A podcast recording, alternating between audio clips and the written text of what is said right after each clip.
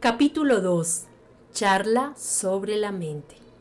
El ser humano solo dispone de una mente, pero cuenta con muchas facultades mentales y cada una de ellas es capaz de funcionar en dos direcciones distintas de esfuerzo mental. No existen claras líneas de separación que dividan las diversas funciones de una facultad, pero se solapan entre sí como los colores del espectro. Una fuerza activa de cualquier facultad de la mente es el resultado de un impulso directo transmitido en el momento del esfuerzo.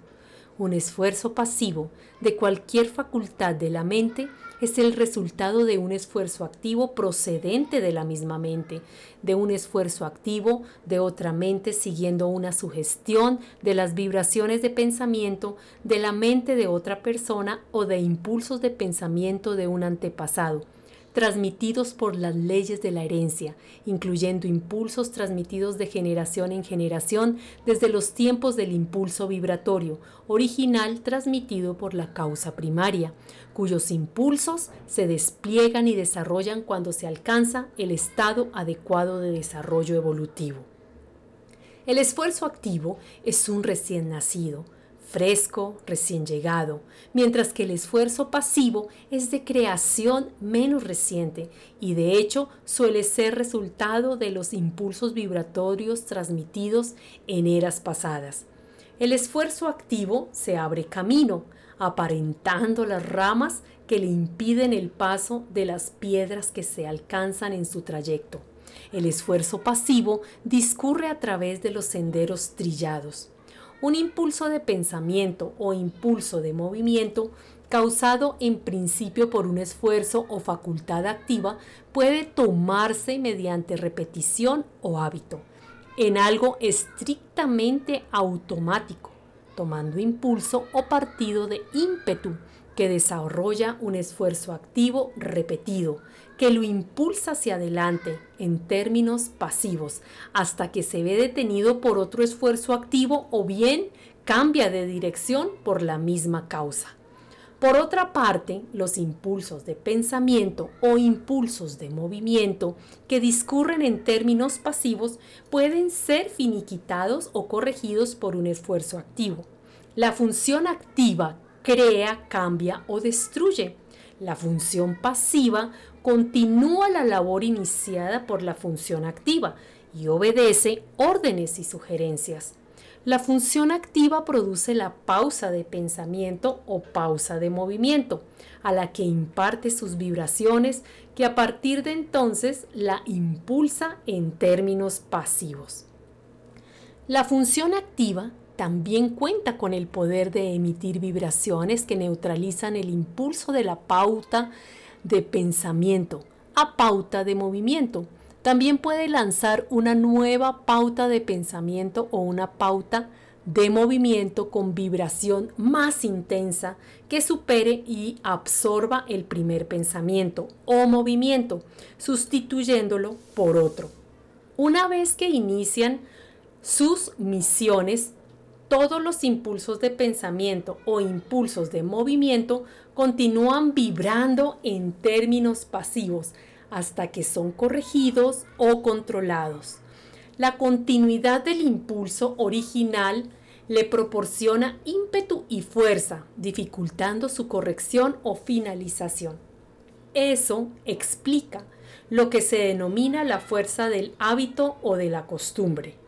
Creo que lo comprenderán mejor aquellos que se han esforzado para superar un hábito que adquirieron con facilidad. La ley puede aplicarse tanto a los buenos como a los malos hábitos. La moraleja inherente resulta obvia.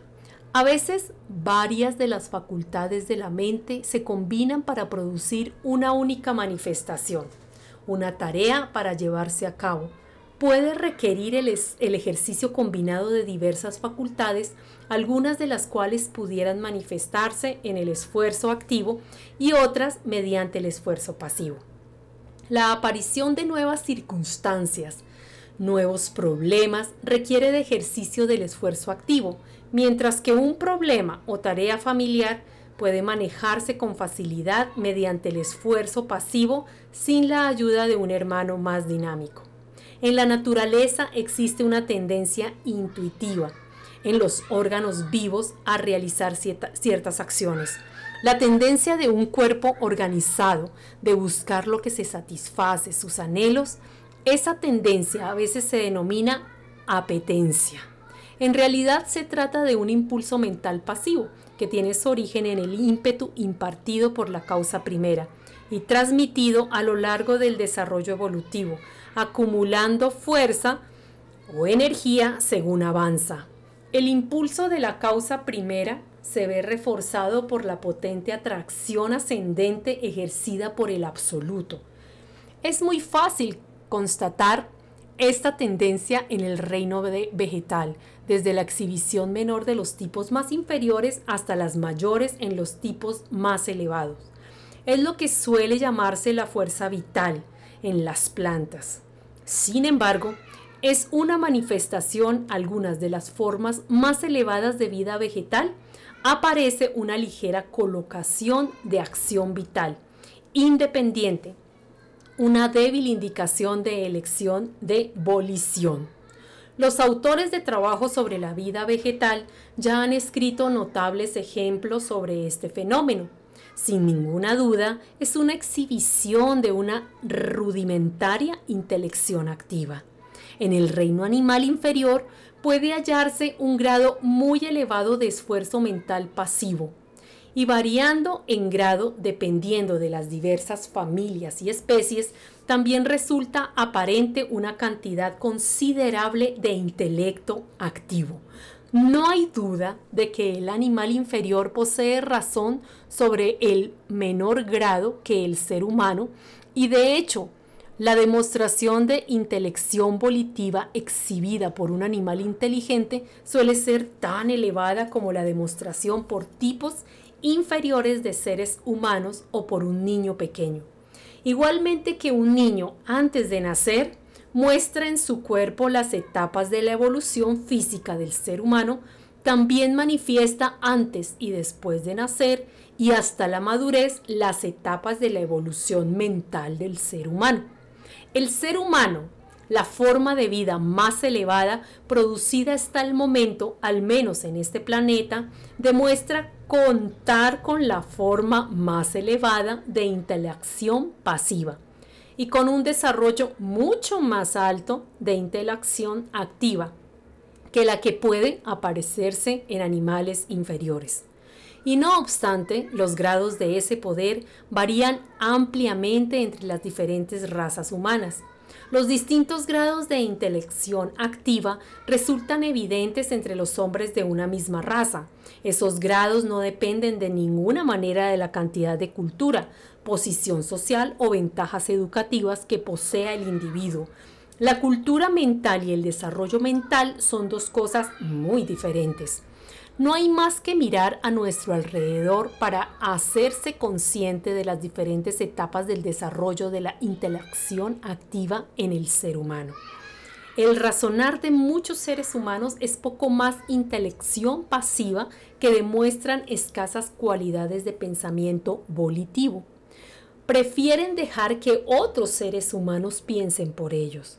La interacción activa los causa y les resulta más fácil el proceso mental pasivo, que es instintivo y automático.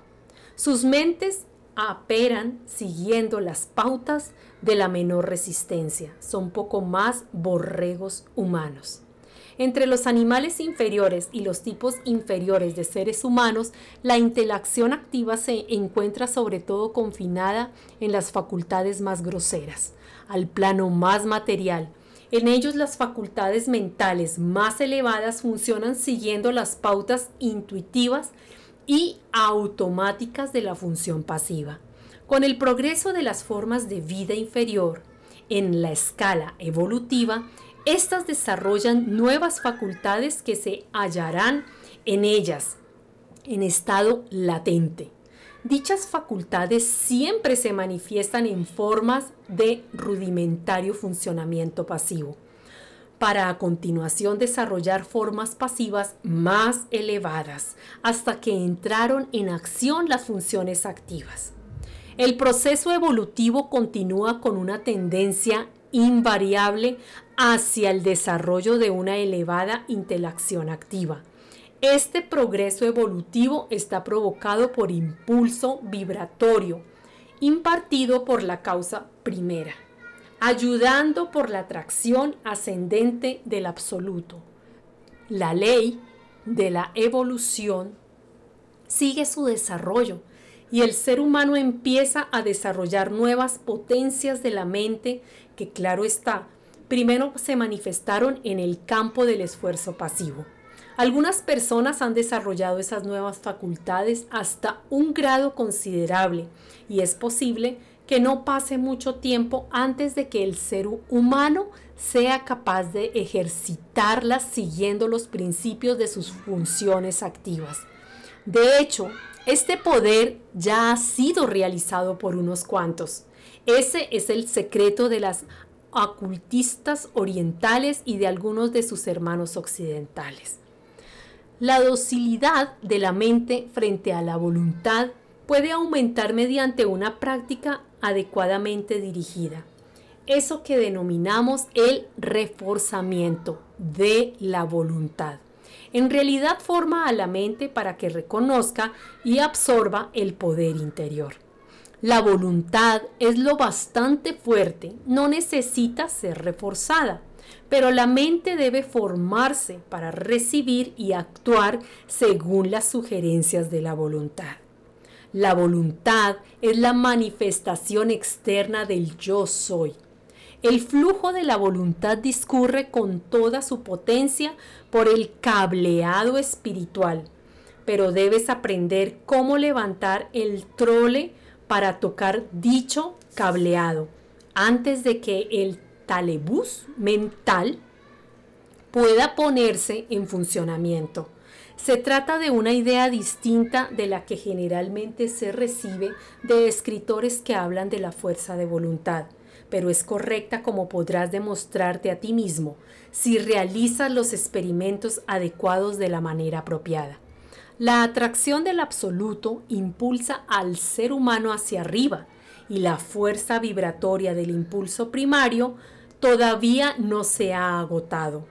Ha llegado la hora de desarrollar evolutivo en la que el ser humano puede ayudarse a sí mismo.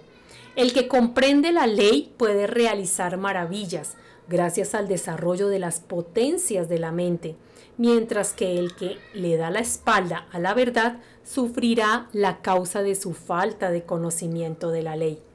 Quien comprende las leyes de su ser mental desarrolla sus potencias latentes y las utiliza con inteligencia. Quien no desprecia sus funciones mentales pasivas, sino que también las emplea, las carga con las tareas para las que están mejor adaptadas y puede obtener resultados maravillosos de su trabajo, siempre las haya dominado y formado para lanzarse hacia el ser superior. Cuando fracasan a la hora de realizar su tarea de manera adecuada, ese ser humano la regula y su conocimiento le impide potencias latentes en su interior y aprende cómo manifestarlas según la intelección tanto activa como pasiva. Sabe que el ser humano auténtico en su interior es el Señor del que tanto las funciones activas como pasivas no son sino herramientas. Ha desterrado de sí el miedo y disfruta de la libertad. Se ha encontrado a sí mismo, ha realizado el secreto del yo soy.